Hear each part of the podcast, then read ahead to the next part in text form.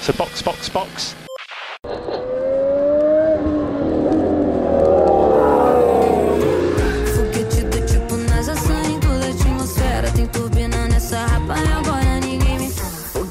Tipo NASA saindo da atmosfera. Tem turbina nessa Olá, sejam muito bem-vindos a mais um episódio do Box Box Box, o original. E eu sou Mauro Debias e hoje estou aqui com Aninha Ramos Fala, galera. e nosso convidado Elias Edson. Bom dia, pessoal. Quer dizer, bom dia não, né?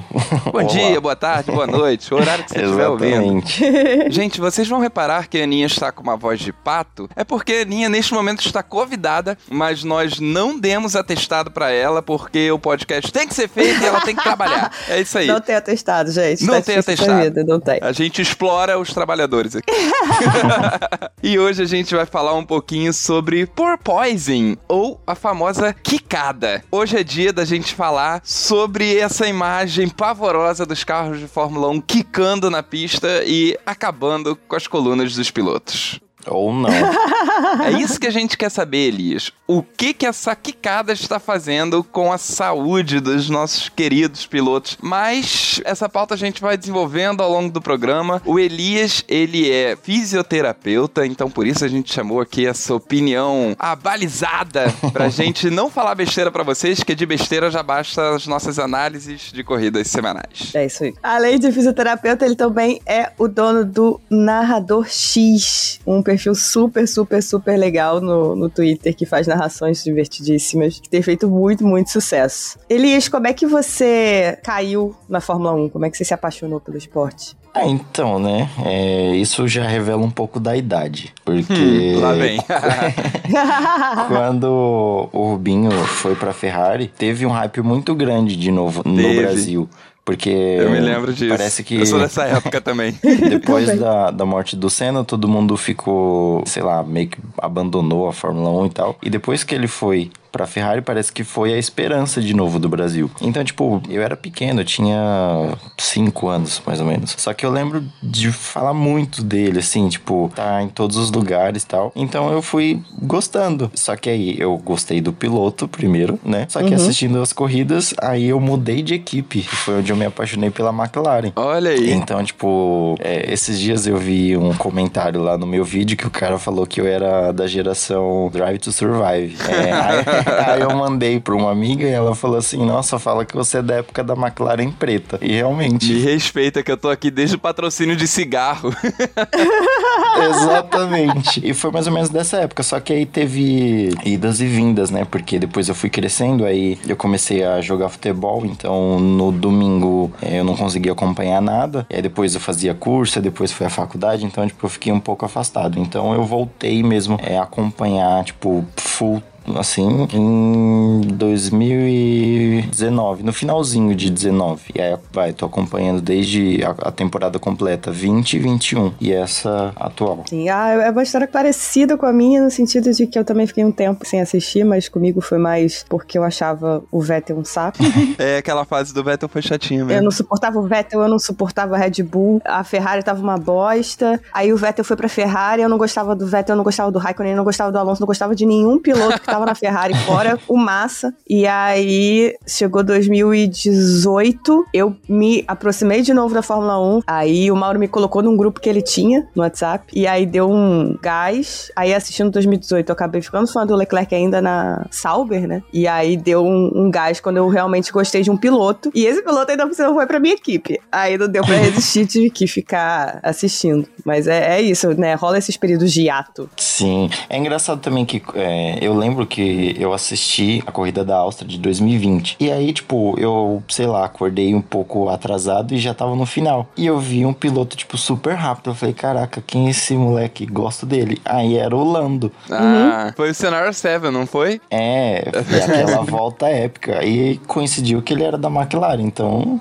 Aí falei, estamos em casa. E aí, com esse amor pelo esporte, essa reconexão, e veio a, não sei, né? Foi na época da Band já ou ainda no Sport TV que você começou a fazer as narrações? Não, ainda foi na época do Sport TV, da Globo e tal. Essa ideia desse estilo de narração, na verdade, é do futebol. Sei lá, todo mundo já deveria ter visto alguma coisa assim. Falei, só que na Fórmula 1 não tem, ou pelo menos eu não conheço. E aí eu fui Uhum. pegando o jeito, então, sei lá, cada corrida eu fui falando algumas coisas, mudando algumas outras coisas, e aí ficou do jeito que tá. Então, eu vi que a galera gostava, tipo, alguns perfis grandes foram é, retweetando, isso me ajudou bastante pra ganhar seguidor. Só que aí eu tenho uma pessoa, um perfil grande, né, que eu conversei e ele me apoiou. Ele falou assim: ó, faz até quando você achar que tá legal. Tipo, não que seja uma obrigação. Até quando você achar que, tipo, pra você tá ok. Só que quando foi chegando no final da temporada, eu já fui meio que desistindo. E aí foi quando eu falei que nesse ano eu não ia fazer nada. E aí ficou nisso. Só que nesse ano, sei lá, teve uma mudança de planos. Aí meio que eu continuei. E aí meio que eu peguei a paixão de fazer de novo, sabe? É o que eu tinha perdido no final do ano passado, esse ano eu consegui recuperar. É até engraçado que o final do ano passado foi muito bom, assim, a, a questão de corrida em si, né? Tipo, a emoção que elas tinham. Já essa temporada tá um pouco fria, então era pra ser o contrário, mas enfim. Essa temporada foi difícil até aqui, né? Primeira corrida É. boa foi em Silverstone. Sim, foi, sei lá, tá um pouco estranho, não sei. Eu Acho que tá menos, menos é, disputada do que se imaginava. É, que se você for ver, a competitividade é Ferrari versus o próprio carro. É a Ferrari contra ela- mesma. É, o que dá mais emoção. Que, você- tipo, você vê o Leclerc na frente, fala, tá, mas será que ele vai ganhar? Porque, né, isso foi o que aconteceu na última corrida. Todo mundo ficou, ficou assim. Qual vai ser a roleta da sorte da Ferrari É, dessa vez? então. Vai errar o pit stop, vai explodir o motor, vai errar a É. estratégia? É, tá muito assim. Bom, então agora bora pra pau. Bora pra pau.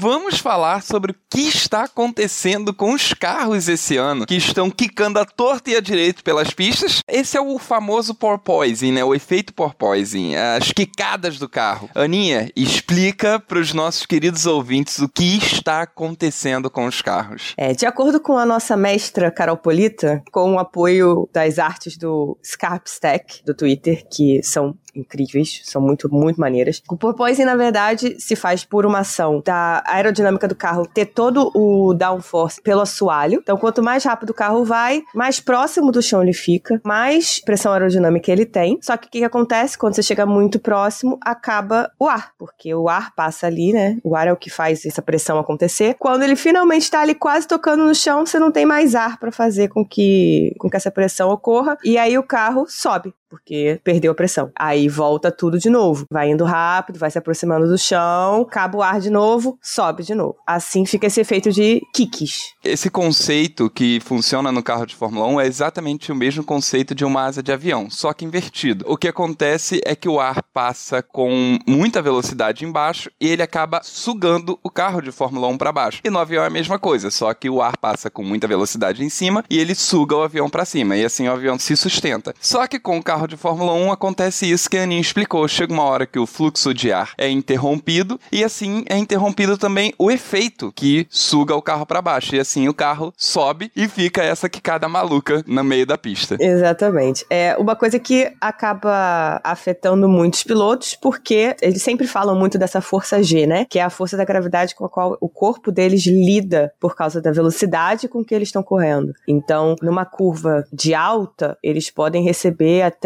5G de força no pescoço, no corpo. Por isso que tudo tem pescoção lá.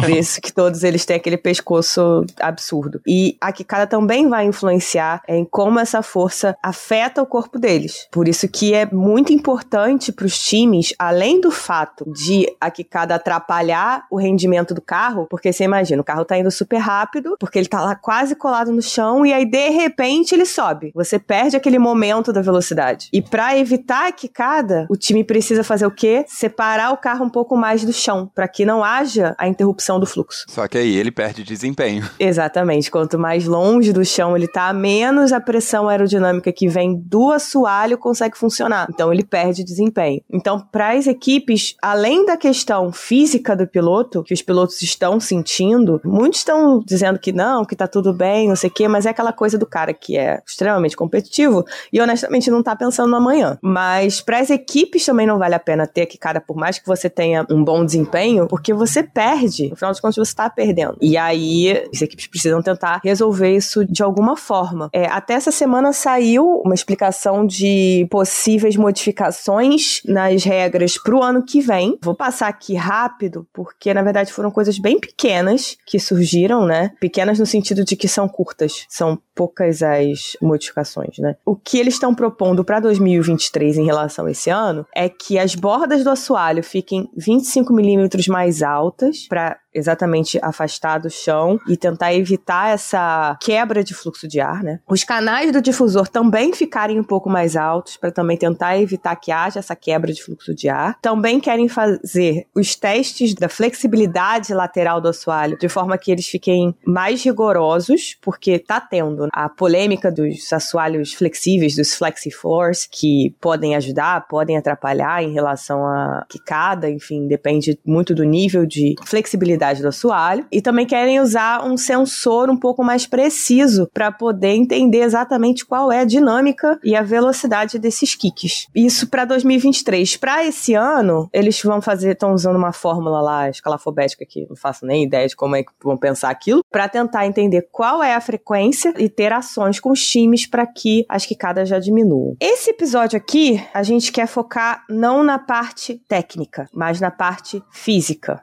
saúde. Por que que pilotos como George Russell, Lewis Hamilton, Carlos Sainz têm reclamado bastante sobre isso? Por que que é importante para a FIA, muito mais do que para as equipes, porque as equipes querem velocidade. No final das contas, ninguém quer ficar para trás, né? Exatamente. A FIA precisa lidar e olhar para outros aspectos como segurança. Então, por que que é tão importante para a FIA olhar para os kicks com mais cuidado para fazer com que os pilotos estejam seguros e que a saúde deles não seja afetada a longo prazo. Eles, como é que a coluna da gente funciona e por que que é tão perigoso? Por que que pode ser tão perigoso esse kick? Então, vamos lá. É muito difícil você cravar alguma coisa, porque geralmente a gente da área da saúde, a gente sempre tem tudo baseado em estudo científico. A Fórmula 1 já é um nicho muito específico, então é muito difícil você achar algum artigo relacionado à Fórmula 1. Como esse fenômeno é novo, eu sabia que não ia ter nada sobre isso. Então, tipo, o que seria comum é você ter um estudo durante toda a temporada e teoricamente, se sair algum estudo, vai sair pro ano que vem. Então, o que acontece? A gente tenta adaptar com alguns artigos de outros esportes que tenham mais ou menos essa, essa mesma característica. É, então, por exemplo, eu separei aqui um tópico sobre concussão. Então, é mais ou menos aquilo que eu peguei alguns artigos sobre MMA, porque você tem ali níveis de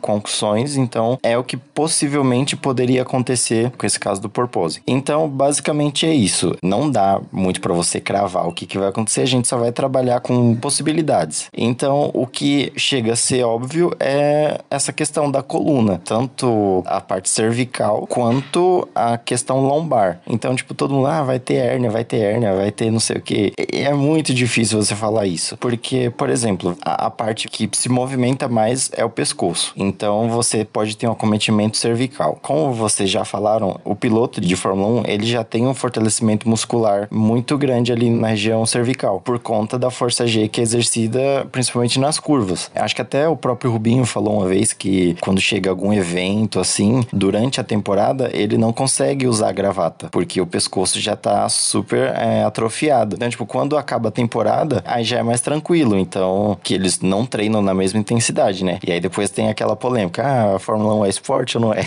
aí você vê que realmente é. A exigência física é absurda. Nossa, demais. E aí, para você ter uma correção de um efeito que pode acontecer ali no pescoço, seria essa que ele já tem, que seria o fortalecimento. E aí, a imagem parece que impressiona mais do que o próprio problema. Então, a longo prazo, é muito difícil você avaliar, porque a gente sabe que isso não vai se perdurar. Tanto que, se você for ver da primeira corrida, acho que o carro que mais sofreu até hoje foi a Mercedes. Da primeira corrida até a última, você vê uma evolução. Tanto que em Silverstone não teve muito propósito na Mercedes, devido a algumas alterações que fizeram no carro, e na Áustria também não. Então você vê que isso já foi uma evolução, teve aquele problema lá de abrir um pouco a regra e tal. E aí você vê que a imagem que fica realmente é o pescoço. Você acha, meu, a, a coluna do cara vai quebrar na, em Baku. eu pensei, tipo, meu, em Baku tem aquela reta enorme e falei assim, vai acontecer alguma coisa. Foi em Baku que o Hamilton saiu segurando a coluna todo fudido do carro? Foi. Foi. Mas Baku tinha duas coisas, né? Tem a questão do, do porpoising aerodinâmico, mas também tinha a questão é, mecânica, porque a pista de Baku é, tem muito buraco, né? É, parece que é remendada. É, então ativa muito o porpoising. É, normalmente essas pistas de rua, elas têm muita ondulação por Isso. causa do trânsito normal. Isso, então ali a- a- as ondulações ativavam mais ainda as quicadas, e além de quicar, né, além do balanço ali que já existia por causa do porpoising, mesmo do efeito do porpoising, ainda tinha o bottoming, que é bater no chão, né? Sim. Então ele ainda, eles ainda batiam no chão, acho que era mais por causa da batida no chão que o Hamilton ficou sentindo muito a lombar. É, na verdade, é igual eu falei, a imagem que fica do pescoço parece que é o que choca mais. Uhum. Porém, na realidade, não é isso. Porque a posição que o piloto fica no carro, que ele praticamente fica deitado, ele tem uma curvatura ali na coluna, então toda a força,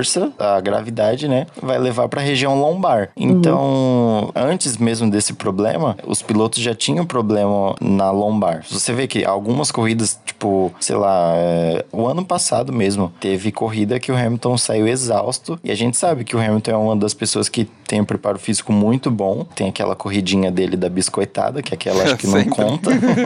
Mas ele tem um preparo muito bom. Então você vê que a exaustão do piloto e a sobrecarga que é gerado na região lombar por conta da sobrecarga é exercida durante a corrida. Então, tipo, por exemplo, ah, pode ter uma hérnia cervical é quase impossível, porque é igual eu falei, isso já está sendo solucionado, então logo ele não vai ter mais esse problema acometendo a cervical. Provavelmente, se tivesse algum problema de hérnia, seria na região lombar. Então, só para vai pincelar alguma coisa bem rápida sobre o que seria uma hérnia. Nós temos a vértebra e nós temos discos que aí ele amortece a sua vértebra de cima. Então você fica ali mais ou menos com um sistema de amortecimento. Ou seja, é agora uma polêmica porque é, eu sou de São Paulo e vocês são do Rio. Então aquela famosa biscoito é bolacha. Um exemplo, se você pegar um biscoito barra bolacha, aquele com recheio, tipo, e você apertar ele na ponta, você vai ver que o recheio vai para trás.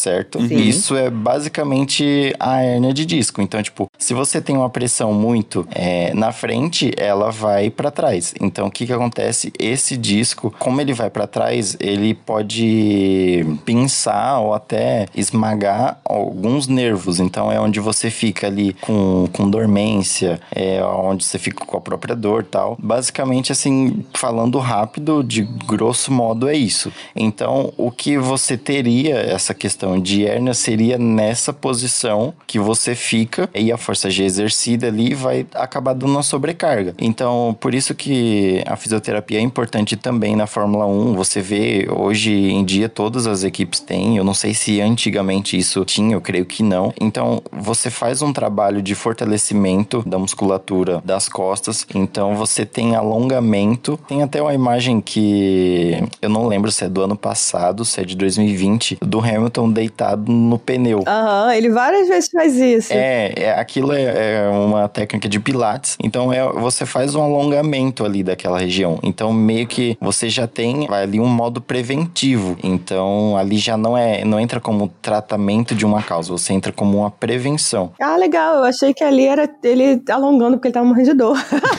não, então ele realmente ele tava alongando. É, e aí é uma técnica que eles usam meio que para prevenção, entendeu? Aham. Então, é, vai para ter aquele equilíbrio. Como o carro você tem uma força que você tá inclinado um pouco para frente, assim, é a questão do seu quadril com a coluna, Uhum. e aí naquele movimento ele fez o inverso. Ele fez com que tudo voltasse para trás. Então, falando de hernia e tal, essas coisas sobre a coluna, principalmente cervical, eu acho muito difícil ter um acometimento grave. Óbvio que uma coisa também que pega muito é que nessa temporada tem muito mais corridas. Vai, tanto falando até do próprio esporte. Todo mundo fala, ah, os recordes do Hamilton são muito difíceis de bater. Eu já tô vendo que não vai ser muito difícil pela quantidade de corrida que tá tendo. Sim. Então, tipo, aí isso também gera um alerta para exposição do piloto, essa quantidade que ele vai ter de corrida, essa sobrecarga que ele vai ter. Então, isso óbvio que não é pensado, porque eu sei que, como diz aí, já que me chamaram de geração Drive to Survive, o primeiro episódio é Cash King. Então, Aham. você vê que realmente é, a questão de dinheiro vai falar mais alto. Então, vamos lá. Se fosse marcar como verdade ou mito, essa da hérnia tava mais ali para um mito. Algo plausível, vai, digamos. Acho que vocês pensavam diferente, não sei, não, não faço ideia. Sim, nossa, não, pensava bem diferente. Eu achava que o risco era bem maior, na verdade. Mais lombar do que cervical. Isso eu tinha um pouco dessa ideia de que ah, o problema maior nesse caso tá mais na coluna lombar do que na cervical. Mas realmente eu achei que tinha mais riscos. Ainda mais, assim, acho que pensando no longo prazo é que preocupa mais, né? Sim. Porque a hernia de disco também é algo que se consegue no, no longo prazo. Você vê que idosos vão tendo mais hernia de disco do que gente mais nova, a não ser que seja traumático, né? Eu tenho uma protusão discal porque eu fraturei a coluna, mas sabe, é diferente. Ah, sim. É que depende também da atividade que a pessoa exerce e tal. É, e aí realmente você fica mais propenso a longo prazo. A minha maior preocupação, na verdade, em relação, quando eu comecei a ver as quicadas, seria com relação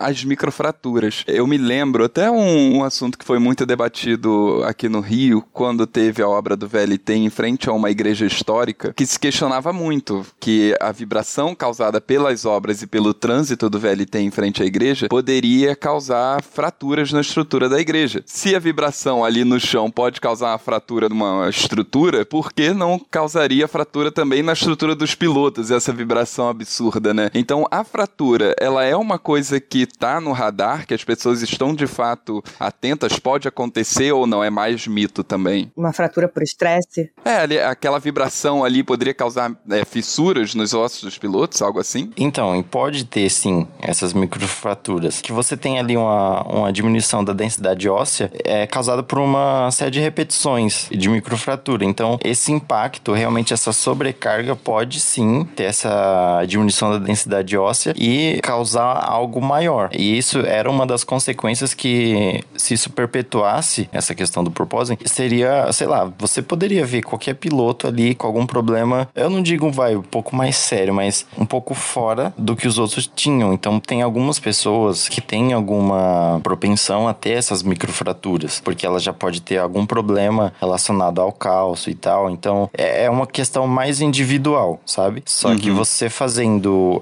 é, um tipo de, de atividade de impacto, realmente você tá mais exposto a essa condição. Então, se você já tem uma predisposição a isso, isso vai poder aumentar, né, a sua probabilidade. Então, sim, isso é uma preocupação realmente é para ficar ali no radar. E também eles fazem de certa forma a questão da prevenção, que é o que eu falei, da questão de você fazer um fortalecimento muscular, você fazer um, um treinamento específico, principalmente de tronco e cervical, que é o que eles fazem. Então você tem essa prevenção assim já antes mesmo desse problema. É possível prevenir, né? Então existe esse trabalho pra evitar que aconteça. Menos mal, porque eu achei que os pilotos estivessem completamente expostos a todos esses riscos, né? É aquela coisa, a prevenção ela vai diminuir a probabilidade, só que ela não elimina. Então, sei lá, um outro exemplo bobo aqui. Idosos, eh, geralmente eles têm risco de queda muito grande. Então, um modo preventivo da queda, o que, que você faz? Você tira o tapete, que ele pode tropeçar. Só que isso, só isso, vai impedir dele ter uma queda? Não. Não vai. É, você só diminui a probabilidade disso acontecer, mas ainda pode acontecer. Aham. Acho que eu vou até perguntar pra vocês. Além disso, vocês têm alguma outra coisa que vocês enxergam? Sei lá, de repente o que fica mais óbvio seria essa questão de coluna cervical e essas microfraturas. Uma coisa que me passou pela cabeça também é se essa vibração pode causar uma perturbação na visão dos pilotos. Eu sempre fiquei imaginando isso, que você fica vibrando, será que não fica turvo? Eu também pensei bastante, na verdade, no que essa tremedeira toda não pode fazer com o cérebro, né? Porque no final das contas o cérebro tá ali batendo na caixa craniana, né?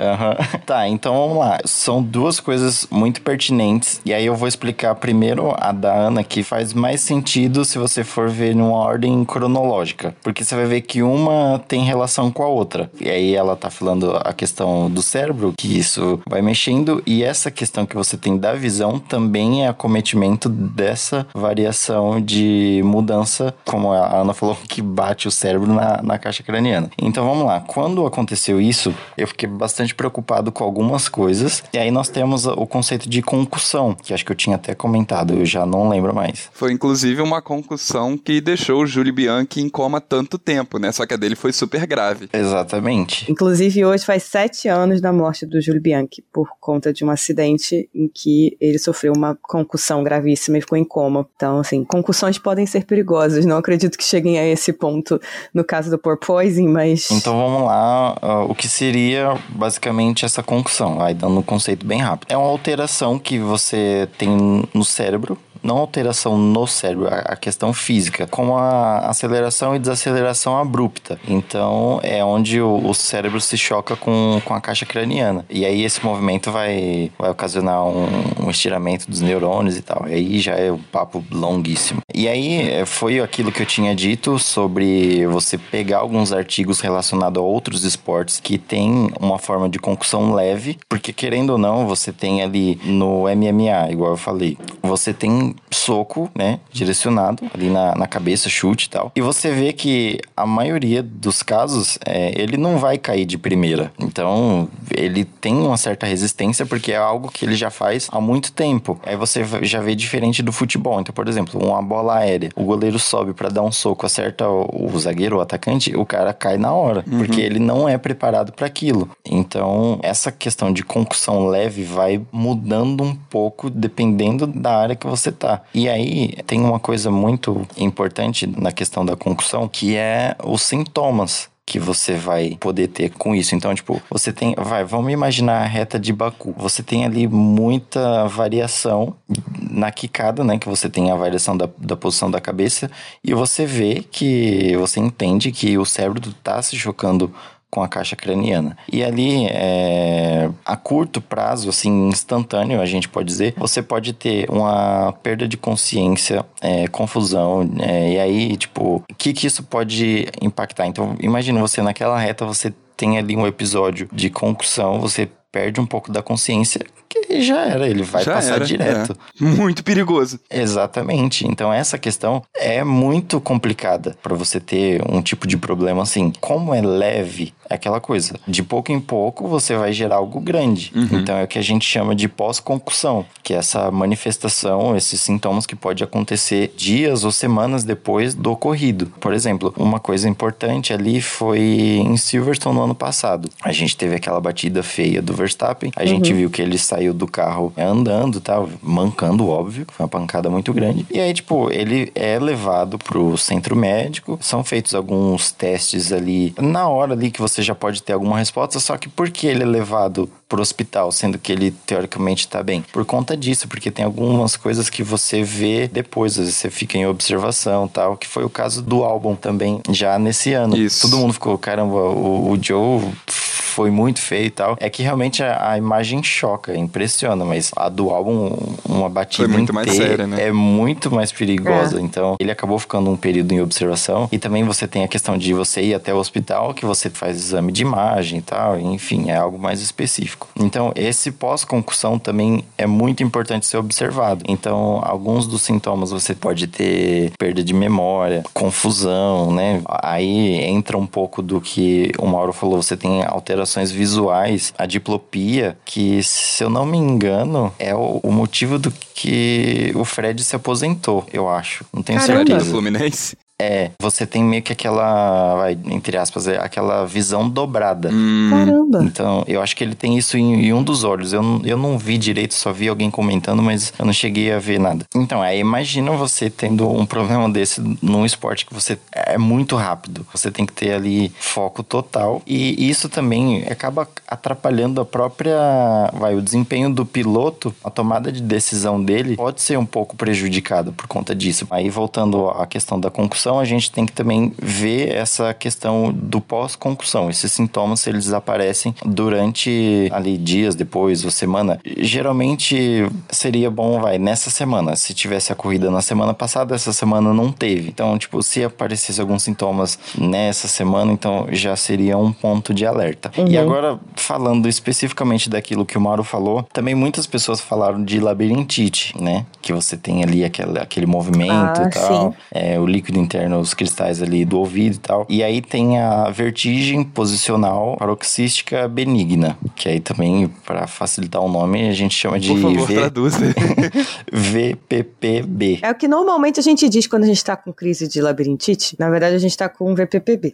normalmente é isso. Exatamente. É uma desordem que você tem na, na orelha interna e que tem essa estimulação anormal dos canais circulares. Então, é onde tem essa toda agitação, aí você tem toda essa questão dos cristais e tal. E tem dois tipos de traumas, que aí você tem o- as fraturas longitudinais, que ocorrem em traumas laterais, ou seja, tipo, eles são na região temporal. E ele é responsável de 70 a 90% dos casos, né? Tipo, que é o que seria mais grave. E tem as fraturas transversais que ocorrem na forma anterior posterior, que é o que acontece do fator do porpoising, porque você a sua cabeça vai para frente e para trás. Então, isso corresponde de 10 a 30% dos casos. Então, ou seja, essa questão já que você vê de ah, questão de labirintite, ela existe, só que dentro desse percentual de 10 a 30%, por conta da, do mecanismo realizado pelo piloto, que é a questão anterior posterior, né? Tipo, para frente para trás. É, se fosse algo lateral, aí seria mais preocupante, porque esse índice já sobe de, de 70% a 90%. Então, de acordo com. é, eu peguei esse artigo de uma revista portuguesa de otorrino, e aí você tem esses dados que é, que é bem interessante. Tipo, esse tipo de fratura, de, de lesão, e você vai entender mais ou menos e você já anula. Então, voltando àquela questão, tipo, ah, é mito ou é verdade? Aí você encara com vai, essa questão de labirintite meio como um mito, de acordo com os dados científicos que a gente tem. Então, a probabilidade é de 10 a 30%. Então, voltando ao caso, se fosse lateral, aí sim seria vai, meio que verdade. Então, já teria até acontecido algum caso se fosse nesse mecanismo lateral. É, tinha mais chance pra um álbum naquela batida que ele tomou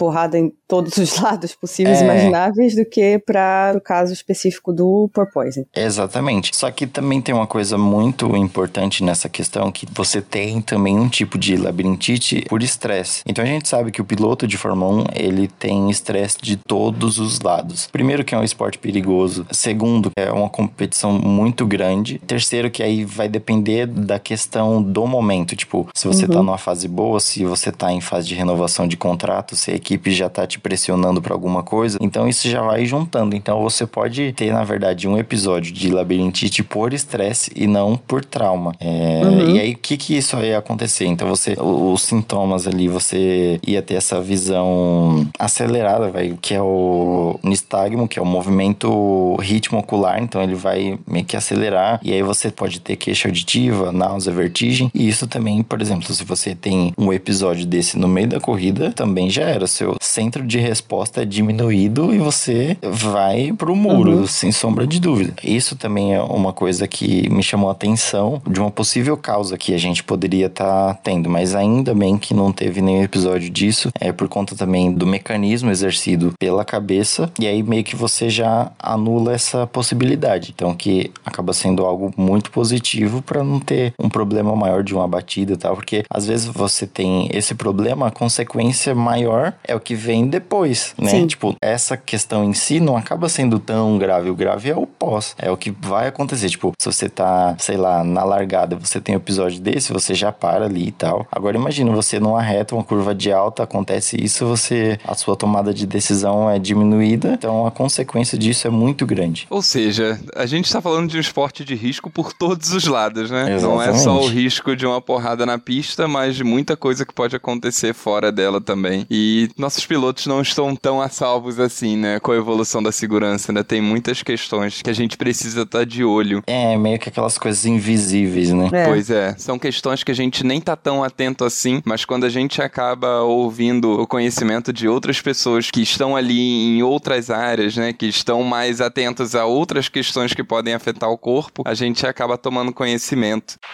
Vamos continuar aqui com a parte de fisioterapia, porque além disso tudo, os nossos pilotos, além de possível concussão, que a gente viu que é possível, aí descartamos aí, vai, 70%, 80% de uma vertigem. Vertigem seria o sintoma. É, a vertigem é porque o nome é gigante, VPPB. Descartamos aí a, a nossa, a- o vulgo labirintite por aí uns 80%. Sim. E já falamos de possíveis fraturas ósseas, né, das microlesões que seriam possíveis por tempo e possíveis hérnias e lesões lombares e cervicais também por questões mais de tempo do que trauma curto prazo, né? São, são, Uhum. são coisas que aconteceriam mais no longo prazo do que no curto prazo. Mas além disso, tem possíveis coisas como dores musculares fortes que podem atrapalhar de qualquer forma, né? Exatamente. Isso já é algo que não é novidade, isso já acontece, independente do propósito ou não. Foi como eu falei, o ano passado, algumas corridas do Hamilton, ele super exausto e tal, provavelmente com muitas dores musculares, a gente não sabe porque a gente não ouve relatos, né, dos pilotos, assim, geralmente no pós-corrida, é, como eles ficam tal, fica aquela ressaca do corpo, assim. O Gasly, eu não lembro agora qual foi, foi uma das primeiras corridas que ele terminou a corrida com tanta dor no abdômen que ele quase não conseguiu sair do carro. Foi esse ano, eu não lembro agora se foi a, acho que foi a Arábia Saudita, que ele saiu do carro quase sem conseguir andar. Here comes a new challenger. Mauro, eu posso entrar e aparecer no meio do episódio agora? Temos uma invasão! eu tenho que pedir desculpa, porque aconteceu uma coisa que eu não posso controlar, assim, uma- um imprevisto completo, que, assim, vocês vão ter que me desculpar, porque foram condições externas, assim, eu dormi e esqueci de acordar. Completamente imprevisto e incontrolável. Completamente imprevisto. Você não espera que você vai esquecer de acordar, né? Imagina, todo dia você acorda. Eu acordei e fiquei tipo, caralho, gravação. E aí eu vim aqui pra dizer que eu não esqueci 100%, eu esqueci 99,9%.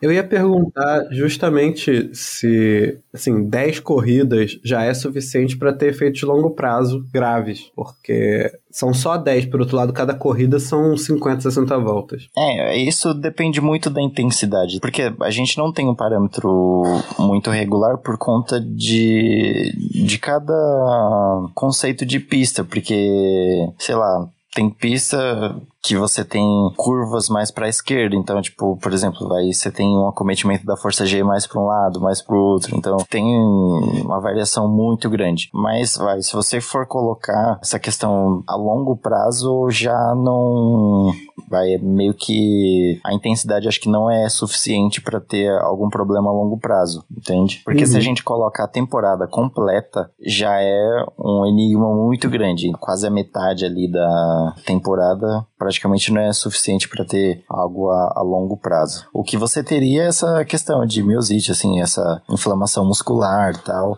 é uma coisa que seria que acho que independente toda corrida você vai ter isso. É óbvio que também vai mudando a intensidade. Eu sei que, principalmente nas primeiras corridas do ano, isso é muito mais percebido por conta da questão que faz, fazia tempo que você não pilotava e tal. É, a pausa que você tem, até agora a pausa do meio do ano, talvez eles possam sentir um pouquinho mais. É, isso é normal de qualquer esporte, ou Uhum. até de qualquer atividade. Às vezes você fica um tempo sem fazer algum tipo de exercício, quando você volta, você sente aqui um pouquinho a mais, tal, mas depois você vai acostumando. Então, a, a inflamação muscular, ela é presente, só que aí poderia ter uma mudança de intensidade. Imagina você ali tendo a sua cabeça um pouco afetada, a sua visão, então eu acho o mecanismo que o piloto tem, ele tende a segurar o volante com mais força. Então você pode ter ali uma questão de exaustão maior, você concentrar sua força né, no braço e tal. É, na perna ele não pode fazer isso, porque senão ele vai frear de forma equivocada ou, ou acelerar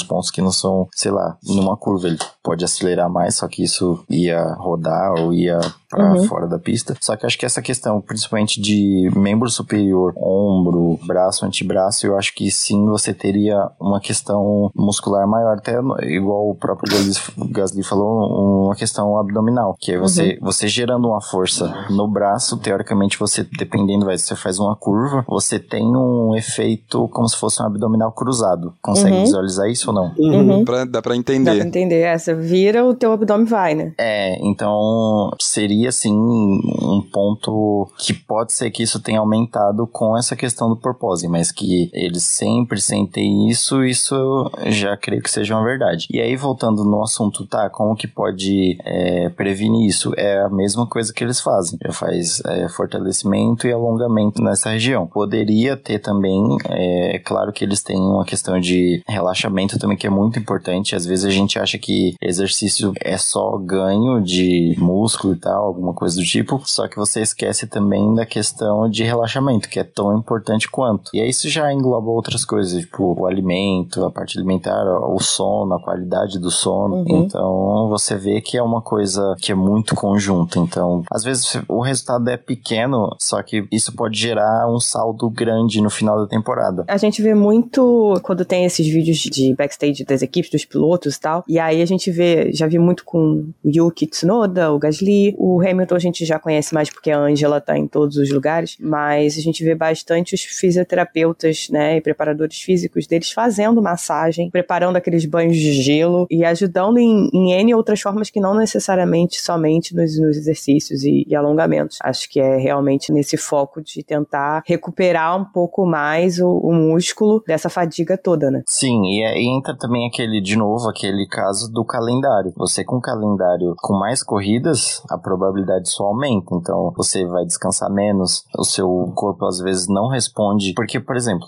imagina uma frequência que você corre vai, em finais de semana alternados, para depois você correr três finais de semana seguidos e tal. Aí, imagina a, a sobrecarga, tá? Você ter que adaptar o seu corpo a isso. Então, é uma questão que também tem relação com o calendário em si, entendeu? É, sem contar que tem toda a questão de, de cansaço não só do exercício em si, mas também de viajar de avião, é, ficar indo pro hotel, saindo de hotel, é mala pra lá, é mala pra cá. Essa deve ser a O pior hotel parte. pode ser super confortável, mas você não dorme tão bem quanto você dorme na sua casa. Você fica com a rotina completamente embaralhada, o fuso, né? jet lag, descanso todo cagado. É, isso que eu ia falar. É um ponto muito importante. E Como esse calendário tá louco também, que você vai pra Europa e você Nossa, vem pra cara, América e tal, nossa. isso atrapalha muito. Você acha que não, mas atrapalha demais o, o rendimento do piloto. Não só do piloto, mas se a gente for ver, tipo, até dos próprios mecânicos. A gente às Sim. vezes acha que o mecânico, sei lá, tá normal, mas não, ele também sente essas coisas. Não, acho que os mecânicos, o pessoal do boxe, né, eu acho que são os que, os que mais sentem, porque no final das contas, o piloto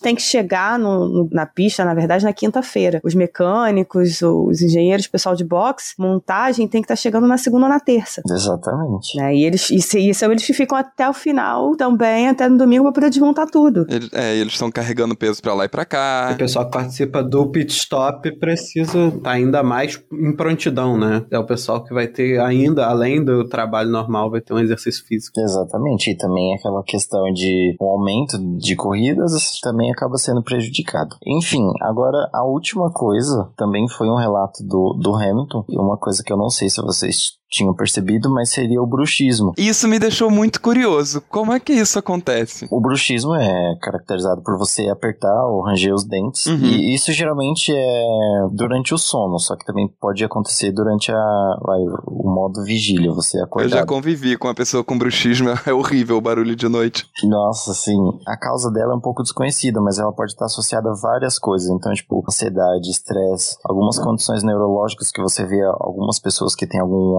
comprometimento neurológico, ela tem é, esse bruxismo já, às vezes ela arranja bastante os dentes e tal, um aumento da tensão muscular e por realização de força, que aí entra duas coisas aqui, entra a realização de força, tensão muscular e a terceira seria o estresse. Voltando para Baku, o Hamilton disse que ele teve que ranger os dentes ali porque como tava batendo muito, aí é, o dente tava batendo. Então o que que ele fez? Caraca. Ele aplicou uma força. Então ele teve que morder ali para não ter esse dente batendo, né? Nossa, lá vai Uhum. piloto de Fórmula 1 agora ter que usar protetor bucal igual os lutadores de Né? MMA. Que maluquice. Calma que eu vou chegar nessa parte.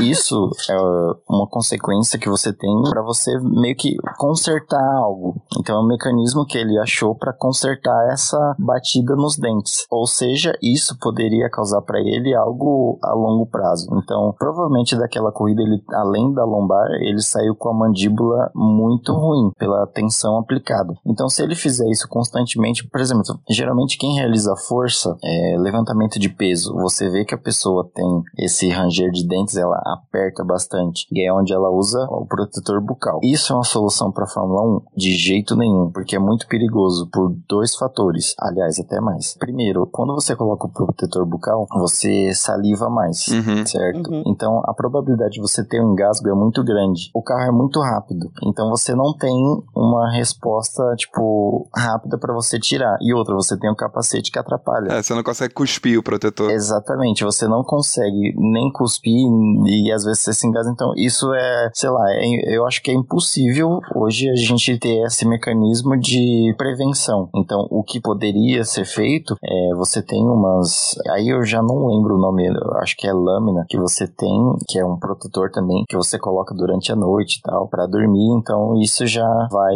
aliviando um pouco. E aí, outra coisa também do bruxismo, que como você tem essa força aplicada ali, você tem a consequência da ATM, né, que é a articulação temporomandibular. Uhum. Você também tem o, o desgaste dentário, né, que a longo prazo isso vai ser percebido e você vai ter ali, você pode perder, não digo a forma, mas você pode um pouco que esse desgaste pode ser de uma forma como vai o seu dente diminua o tamanho Uhum. ou internamente você meio que tira uma lâmina dele. Não sei se é possível visualizar isso. Então meio que ele vai ficar fino, entende? Geralmente na ponta do dente, principalmente dos dois dentes da frente, você tem ali um desgaste que ele pode ficar fino, ele fica um pouco transparente e aí a quebra e tal. Sim, e coisas que mexem com a ATM, né, normalmente causam muita dor de cabeça, dor de ouvido. Sim. É, é bastante, bastante incômodo. Sim, a etiologia dela acaba sendo esse mecanismo que ele encontra. Vai, é como se você fosse consertar um erro com outro erro, entendeu? Uhum. Então é um mecanismo de defesa do corpo dele, é, não do corpo, mas assim do cérebro, para você evitar alguma coisa, mas você acaba tendo uma sobrecarga nesse músculo da face e tal, que você acaba tendo uma sobrecarga e prejudicando ali, assim, de médio a longo prazo. É é a boa e velha compensação, né? A gente machuca o pé, a gente bota o peso na outra perna. O cara tá com a cabeça tremendo toda por causa do. do balanço do porpoise e ele vai lá e trava o dente pra poder enxergar alguma coisa. Pronto. Exatamente. Então, esses mecanismos que você tem de compensação, na fisioterapia, isso durante uma avaliação é, é muito engraçado que às vezes vai, você tem um problema de joelho, igual você falou que tem, e Uhum. você depois falou que você teve um problema na coluna. Uhum. Sim, eu sou toda quebrada, gente. Eu sou toda quebrada. Eu não sei qual que veio primeiro. Então, se o seu problema no joelho veio depois, é por conta da sobrecarga que você tem por conta da coluna que você acaba compensando. Então, sempre vai uma avaliação de joelho, a gente tem que ver a coluna, Uhum. porque pode ser onde ele esteja aplicando mais força e tal, ou no próprio tornozelo. Então, tipo, você vê que o corpo é. Você tem que fazer uma avaliação completa. Você quer se sentir mal, ouvinte? Vai fazer uma aula de pilates com um bom fisioterapeuta que vai te fazer uma avaliação legal, assim, né? Aquela aula de pilates maneira. Fisioterapeuta bom. Vai chegar, vai te avaliar inteiro. Você vai sair de lá querendo chorar, porque vai te dizer que você tá torto na cabeça aos pés. Exatamente. Eu não tenho nem coragem de fazer um negócio desse, porque com a Covid aí, né, eu tô sedentário há dois anos. Gente do céu, eu acabei criando uma amizade, né, com a fisioterapeuta que me dava aula de pilates. E hoje qualquer problema que eu tenho é, é nela que eu corro. Mas aí eu chego nela e falo assim: vai, vai, Cássia, me destrói. O que que tá torto aí? Ela não, tem que te botar toda no lugar de novo. É, então, aí, tipo, vai, tem variações de outras técnicas. Ali também vai, como você tem esse acometimento da ATM, então você já tem fisioterapia especializada em ATM, e você já tem a parte multidisciplinar, tem dentista também que cuida dessa parte e tal. Então, é uma coisa muito interligada com várias outras áreas, entendeu? Então, tipo, igual eu falei, algumas coisas você tem a ver com a nutrição, com a físio, com o corpo médico, então é muito, sei lá, é uma equipe muito grande para você acabar tendo essa solução desses problemas. E tem gente que tem a cara de pau de dizer que piloto de Fórmula 1 não é atleta. Ah, não. Exatamente. Como se não fosse nem um pouco físico, né? não é?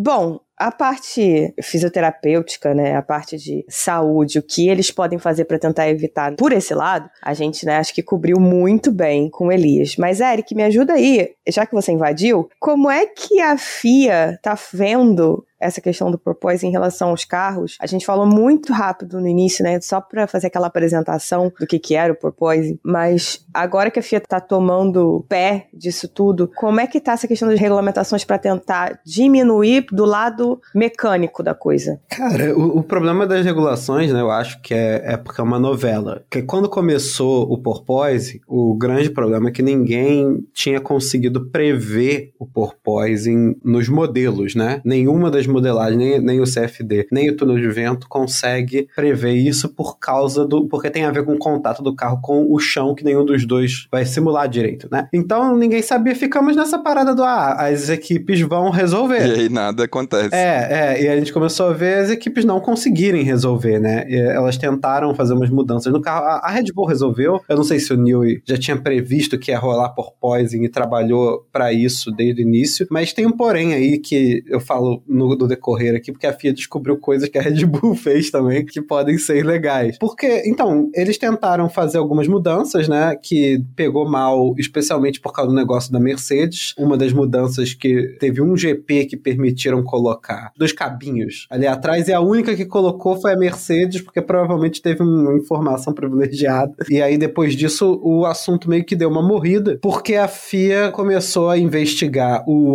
o assoalho dos carros, né, para fazer medidas. E nisso de fazer as medidas, descobriu que a Red Bull e a Ferrari estavam dando um migué, né, na, no regulamento do assoalho. E, e as duas que controlaram melhor o, Na verdade, a Ferrari não controlou, não. É só tu ver o. É só tu ver o board do Sainz que não tá controlado, não. Tá bem longe de estar controlado. É, mas, mas ainda tá, ainda tá tipo, tá ok. A Ferrari só consegue manter o rendimento. É, a Red Bull realmente controlou, controlou. A Ferrari acontece e o carro ainda corre, né? Isso, É isso, isso. que É, é diferente, é diferente. O que tá no regulamento, especificamente, assim, que tá escrito, é que a tábua, tem uma tábua, tem uma tauba, tem uma tauba tá, embaixo dos carros há muito tempo, uma tauba de madeira. Ela não é mais de madeira, né? Ela agora é uma resina, porque tudo na Fórmula 1 ficou super tecnológico, então é de uma resina e tal. Mas é uma tábua de madeira igual, que serve pra você medir o desgaste do assoalho, porque o carro não pode ficar fazendo o bottom out, né? Que é ficar batendo com o chão do carro na pista demais, que quer dizer que ele tá muito baixo. Então, eles usam pra medir isso e eles perceberam que tava desgastando demais a Red Bull e a Ferrari na parte de trás, porque o regulamento diz que não pode ter uma distorção, né? Não pode se flexibilizar no ponto X, que é ali na ponta da tábua, e alguns centímetros mais pra trás, onde colocam os parafusos. Nesses dois pontos é que tá dizendo no regulamento. Só que, antes de firmar esse regulamento, os pilotos e a FIA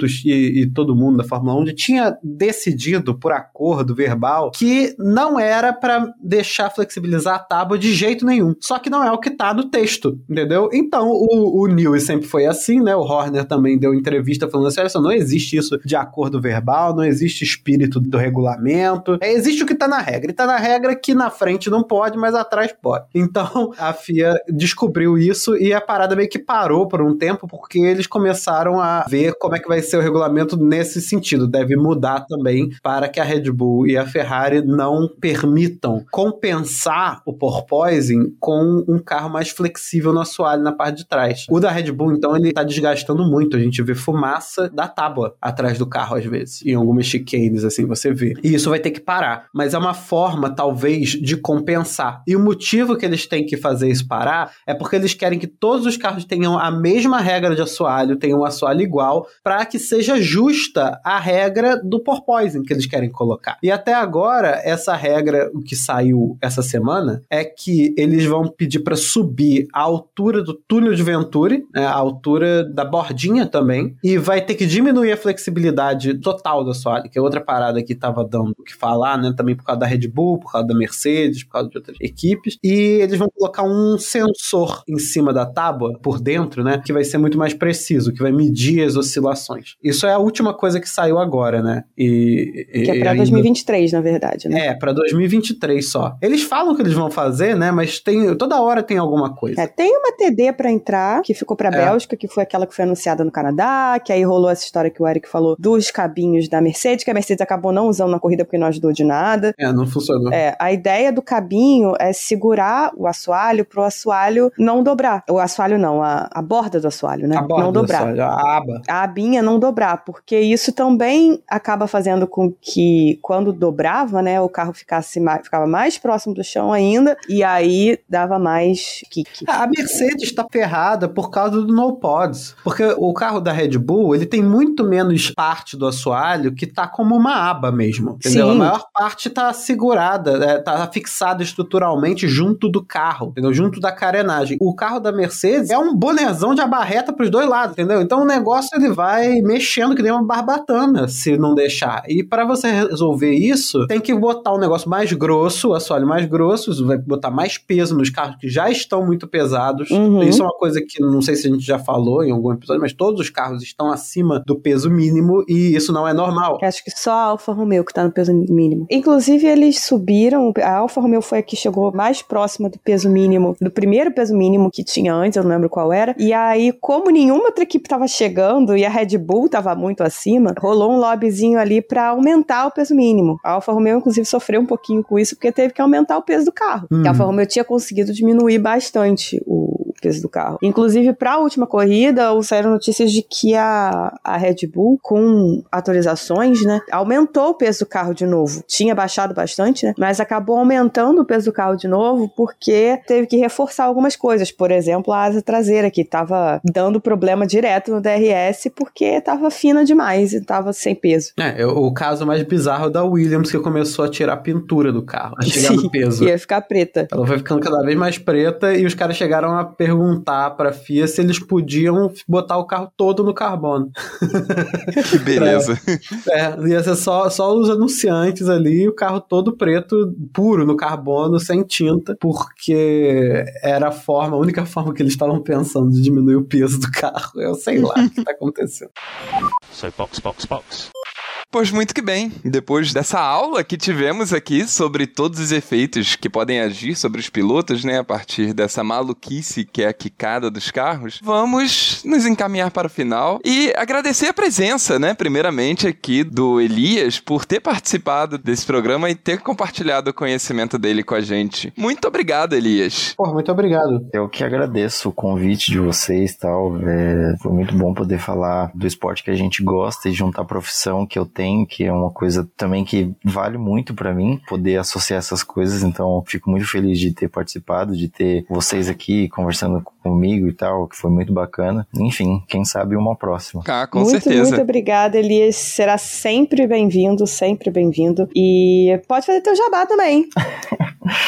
Ah, cara, me sigam lá no. Gente, eu nem sei mais. Arroba narrador underline underline X. Tem vídeos engraçadinhos ou ou não no pós-race. Se você quiser apoiar a gente, ajudar com essa bagaça, por favor, faça como os apoiadores do Smooth Operator que ganham um agradecimento, um obrigado de, De coração. coração. De coração. E se você quiser fazer um pouquinho mais pra gente, pegar um dos outros planos, a gente te agradece em pessoa. Por exemplo, Leco Ferreira, Hugo Rodolfo Costermani, Leonardo Fernandes Santos, Heloísa Gama, Thaís Souza Costa, André Andriolo, Jéssica Cristina Médici, Letícia Lopes Gal, Rodolfo Pinheiro Tavares, Carol Polita, Jaime Ferreira de Oliveira, Juliana Miyahara, Diogo Moreira, Liane Oshima, Vitor Martins e Bruna Soares. Uhul. E Aninha, quais são os nossos planos? Então, nós temos quatro planos que vão de 5 a 50 reais. Eles estão no Apoia-se no PicPay. Então, se você quiser fazer parte desta gangue maravilhosa que nos ajuda aqui, é só procurar nessas plataformas. Se você não quiser apoiar, não puder apoiar com frequência, né? Vocês também podem mandar um pixzinho aleatório para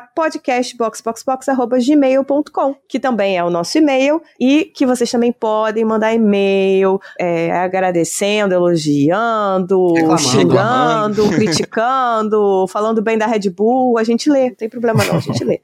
A gente vai te zoar porque você tá falando bem da Red Bull? Vai, mas a gente vai ler. Porque nós somos democráticos, ou quase isso. A gente pode zoar à vontade, a Red Bull continua ganhando, é foda. E você, empresário das grandes marcas, pode anunciar também. A gente Pode, agradece por muito. favor, estamos agradecendo muito. A gente precisa apenas de alguns milhares de reais para poder nos dedicar exclusivamente ao podcast, ter nosso próprio império de mídia.